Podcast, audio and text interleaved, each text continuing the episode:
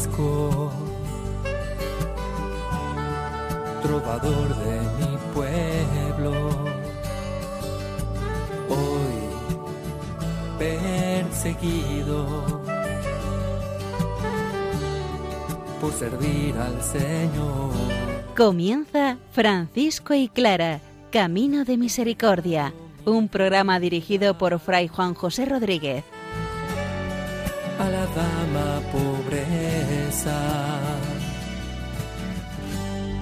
Para poder estar más cerca de Dios. Yo, Clara.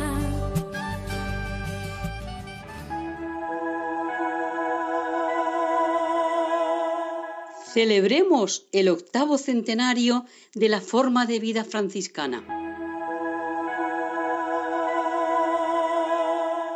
Un saludo fraterno de paz y bien, hermanos. San Francisco nos mete en el corazón de su vivencia y forma de vida, presentándonos que el seguimiento franciscano no es otro que el cristiano, vivir el santo evangelio, y nos lo lleva justamente a la celebración de la Navidad en Grecho. De todo esto hace justamente 800 años. Clara, por otra parte, nos invita a meternos en el Evangelio como hermanos pobres, a vivir una vida fecunda desde el Señor. Escuchemos la palabra, que ella sea el garante y la motivación perfecta para que nosotros respondamos como verdaderos hijos de Dios.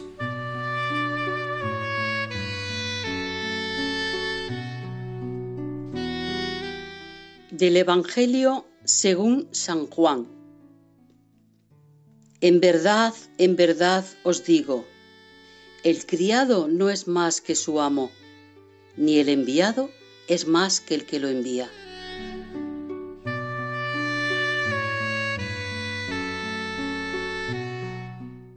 nos encontramos en el corazón del Evangelio de San Juan y también en el corazón de la vida franciscana. Francisco nos va hoy a mostrar el centro de su expresión hacia el Señor, de su servicio del Señor hacia los más pequeños y pobres de la tierra.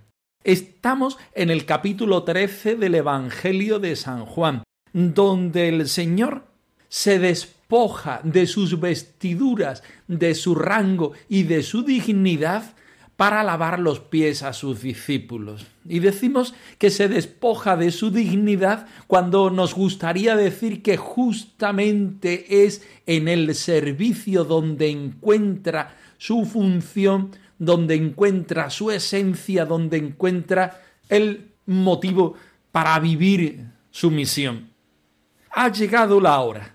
Jesús está demostrando quién es ante los suyos y lo que debe hacer un servidor suyo. Bajarse y abajarse, servir y estar pendiente de la necesidad del otro, porque viviendo desde esa tensión y servicio nos estamos encontrando con el centro del Evangelio y la centralidad del corazón de Cristo. Jesús nos enseña que no es más el criado que su amo, que no es más el enviado que el que lo envía, que si quieres ser grande tienes que vender todo lo que tienes y entregárselo a los pobres porque nuestro tesoro no se cifra en las posesiones, nuestro tesoro se cifra en el Señor y en hacer presente el reino de Dios. Esta es nuestra esencia, esta es nuestra misión, esta es nuestra función, esto es a lo que nos debemos dedicar toda la vida, no en buscar tesoros que apolillan nuestro corazón, sino buscar la necesidad de los hermanos y servirlos, porque allí está puesto el objetivo del Señor. Allí está la presencia del Señor. Amar al Señor con todas nuestras fuerzas, con todo nuestro corazón, con todo nuestro espíritu, significa despojarnos de nuestras supuestas dignidades, remangarnos para servir al que tenemos al lado, al más pobre y desvalido. Soy tu siervo, Señor, dispuesto a hacer tu voluntad. He querido dejarlo todo para seguirte a ti. Solo quiero llevar tu palabra, que es el amor.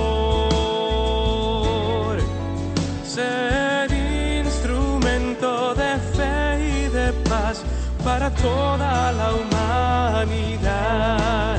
Soy tu siervo, Señor, dispuesto a hacer tu voluntad. He querido dejarlo todo para seguirte a ti.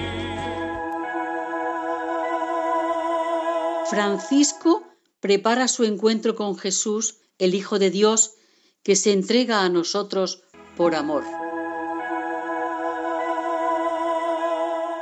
Escuchemos con atención el punto 84 de la primera vida de Tomás de Celano, donde hoy el biógrafo nos presenta lo que la familia franciscana celebra en su octavo centenario, la fundación de nuestra forma de vida, la regla franciscana, y el episodio, el acontecimiento de la celebración de San Francisco en Grecho escuchemos con mucha atención para posteriormente estudiar este relato.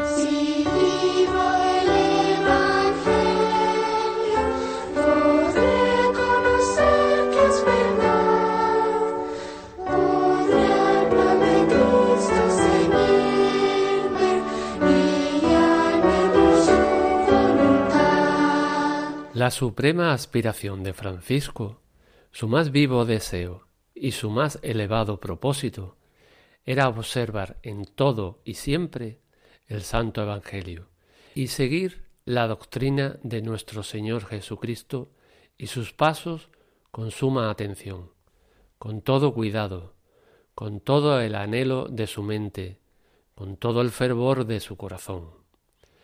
En asidua meditación recordaba sus palabras y con agudísima consideración repasaba sus obras.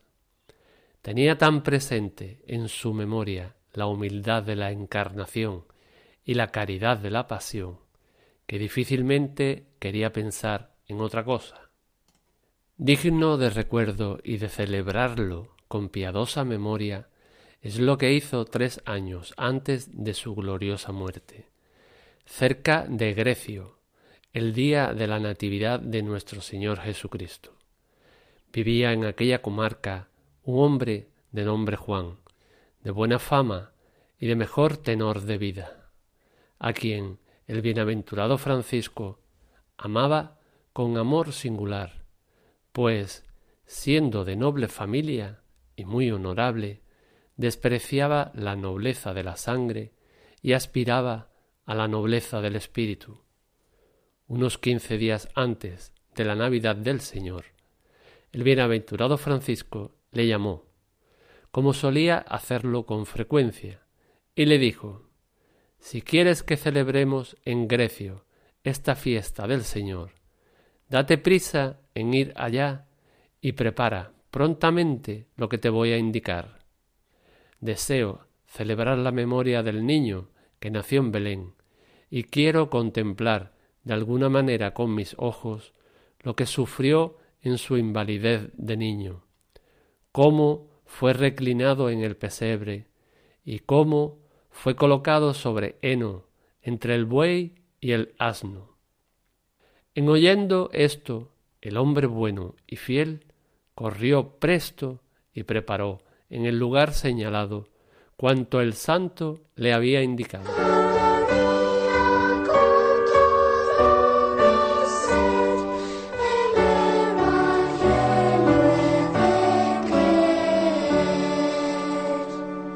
Dividimos el punto 84 en dos partes. La primera la vamos a dedicar a hablar sobre la especificidad de la vida franciscana, lo que San Francisco nos dice en la regla, es decir, en la forma de vida de los hermanos menores. Observar todo y siempre el Santo Evangelio. Esto es lo que quiere Francisco en el número primero de la primera regla y de la segunda regla. De la regla novulada, es decir, de aquella regla, aquella forma de vida que no llegó a aprobarse, porque es un compendio de normas espirituales, y la segunda regla que es la forma de vida que en la actualidad y durante estos ocho siglos los hermanos menores profesamos. Observad en todo y siempre el Santo Evangelio, seguir la doctrina de nuestro Señor Jesucristo y sus pasos con suma atención, porque no hay nada más importante que el ser del Señor y para el Señor. Con todo el anhelo de la mente, con todo el fervor del corazón, con asidua meditación en las palabras del Señor, con agudísima consideración, reparando con nuestras obras aquellas realidades que han quedado heridas por nuestros pecados. Francisco tenía tan presente en su memoria la humildad de la encarnación y la caridad de la pasión que difícilmente quería pensar en otra cosa. El biógrafo de San Francisco de un de un golpe es capaz de resumir y definir la vida franciscana. Es capaz de mostrarnos qué debe hacer un seguidor de San Francisco, porque recordemos una vez más que este texto está a la base de la canonización del santo de Asís, pero también está para el conocimiento de los hermanos, podemos decir, de todos los tiempos, de lo que debe hacer alguien que, siendo cristiano, quiere vivir el Evangelio según el estilo de San Francisco. Tú reconoces a San Francisco, tú amas a San Francisco, vive el Evangelio de nuestro Señor Jesucristo, observándolo en todo y siempre con una gran generosidad en todas las realidades de tu vida, en la oración, en la evangelización, en la fraternidad, en el trato con los pobres, en la aceptación de la enfermedad y de las realidades de la vida.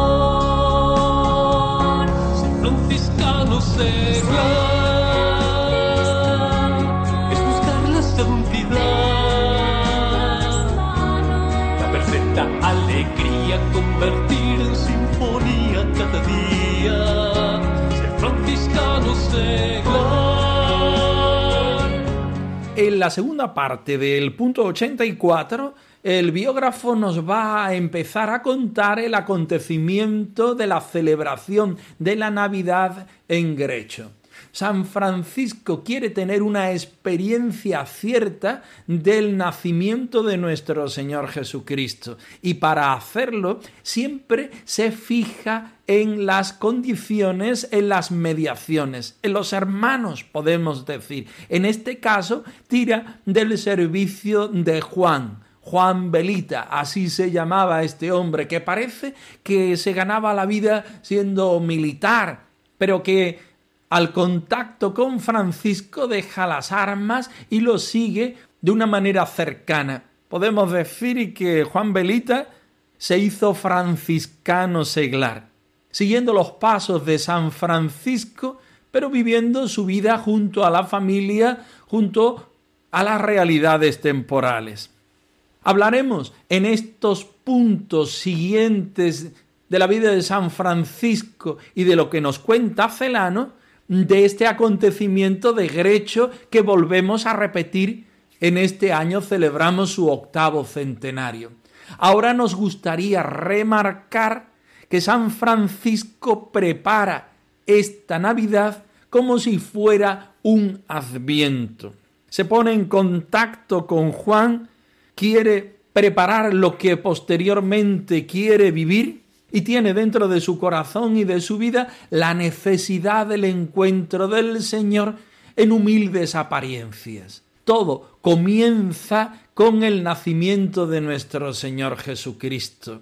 Jesucristo se muestra en su máxima pobreza en el misterio de la encarnación y del nacimiento. San Francisco lo sabe, lo conoce a la perfección y quiere sumergirse en el corazón de esta experiencia del nacimiento del Señor para reactivar en sí la salvación que el Señor nos da por medio de este nacimiento. Si el Señor nace, estoy invitado también a nacer a su realidad de salvación. Si el Señor se hace pobre para su nacimiento, yo debo recordar y actualizar mi pobreza delante del Señor. Si el Señor quiere hacerse uno con nosotros y en medio de nosotros, también yo estoy llamado a vivir desde este misterio y desde esta realidad de salvación la experiencia que supone la fraternidad desde la misión y la vida que el Señor nos invita a celebrar. Cambié tesoros por dama pobreza, placer y honores por la santidad. Y soy feliz como nunca lo he sido. Dios es mi gozo, mi felicidad.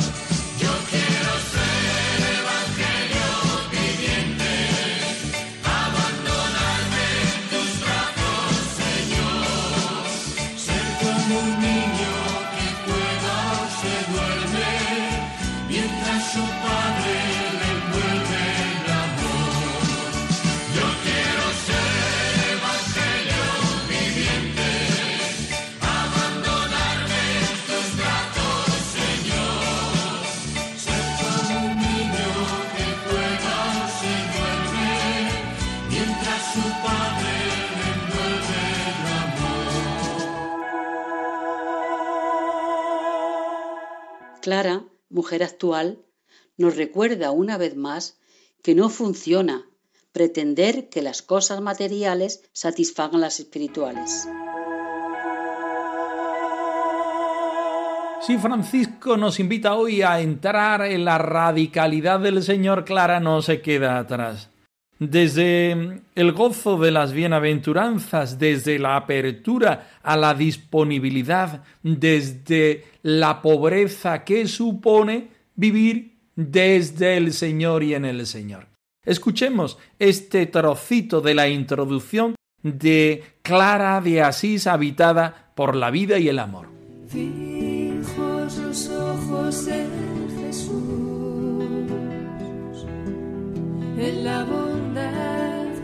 desborda todo su ser, arraigando el corazón en la roca firme de su amor, para que el odio nunca tenga la razón. ¿Cuál es su secreto? No es otro que vivir plenamente centrada en Dios, que es eterna novedad. Su vida es una parábola que encarna el núcleo del Evangelio. Vive e irradia el gozo de las bienaventuranzas. Se dedicó por entero a lo que permanece, por eso no tiene fecha de caducidad. Clara dedicó toda su vida a lo esencial, a Dios, a su palabra, al encuentro de intimidad en la oración, a crear fraternidad.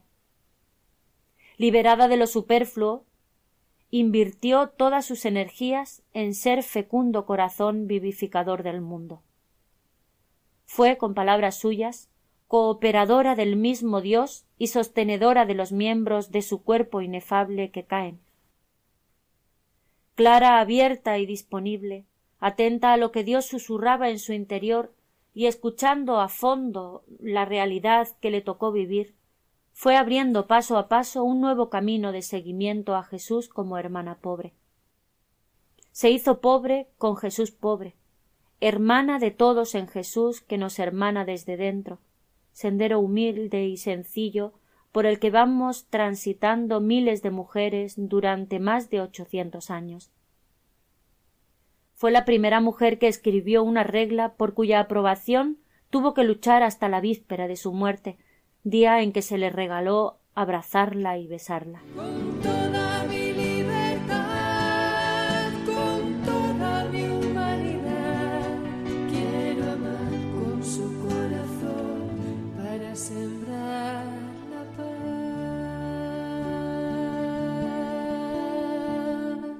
resuena en nuestro interior con una fuerza tremenda la forma de vida de Santa Clara centrada totalmente en el Señor, viviendo e irradiando el gozo de las bienaventuranzas. Quien se encuentra con el Señor irradia la luz del Señor y la presencia del Señor. Clara se entrega por completo a la vivencia del Señor, a lo que permanece, a lo que no tiene fecha de caducidad. Por eso, Clara, dedicada a lo esencial, a Dios mismo, en su palabra, en los sacramentos, en la oración, en la contemplación, viviendo en fraternidad, liberada de lo superfluo, nos invita desde su experiencia grande a que nosotros seamos también capaces de vivir esta realidad. Desde un corazón fecundo y verdadero, Clara hace la mayor y mejor predicación al mundo y a la Iglesia, una predicación que no tiene palabras, sino que es la misma palabra del Señor, la palabra con mayúscula, una pastoral que no se cifra en la actividad y en la actividad misionera, sino que se cifra en un corazón que es fecundo, porque vive en el Señor, irradiando la luz del Señor hacia todas las realidades de la Iglesia y del mundo. Clara quiere sentirse cooperadora del mismo Dios y sostenedora de los miembros de su cuerpo inefable. Pero Clara conoce su pobreza, conoce su falta de capacidad para hacer este servicio. Y lo hace desde el Señor, uniéndose más íntimamente al Señor, Clara es capaz de dar una respuesta de cara a Dios y de cara a la humanidad, la mejor respuesta, porque no hablan sus labios, habla la palabra con mayúscula. Clara, abierta y disponible se convierte la mujer, en la hermana pobre, viviendo una forma de vida nueva dentro de la iglesia. No en vano, Santa Clara es la primera mujer que escribe una regla dentro de la iglesia. Regla que estamos estudiando y celebrando en este octavo centenario de la forma de vida de la familia franciscana.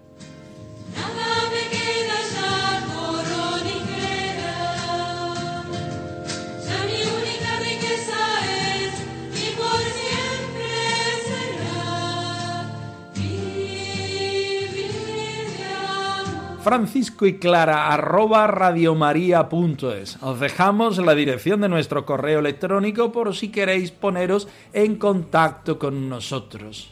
Nosotros nos despedimos hasta la semana que viene, no sin antes ofreceros la bendición del Señor resucitado al más puro estilo franciscano. Que el Señor os conceda la paz y el bien, hermanos. Han escuchado en Radio María Francisco y Clara, Camino de Misericordia un programa dirigido por Fray Juan José Rodríguez. a la dama pobreza para poder estar más cerca de Dios. Yo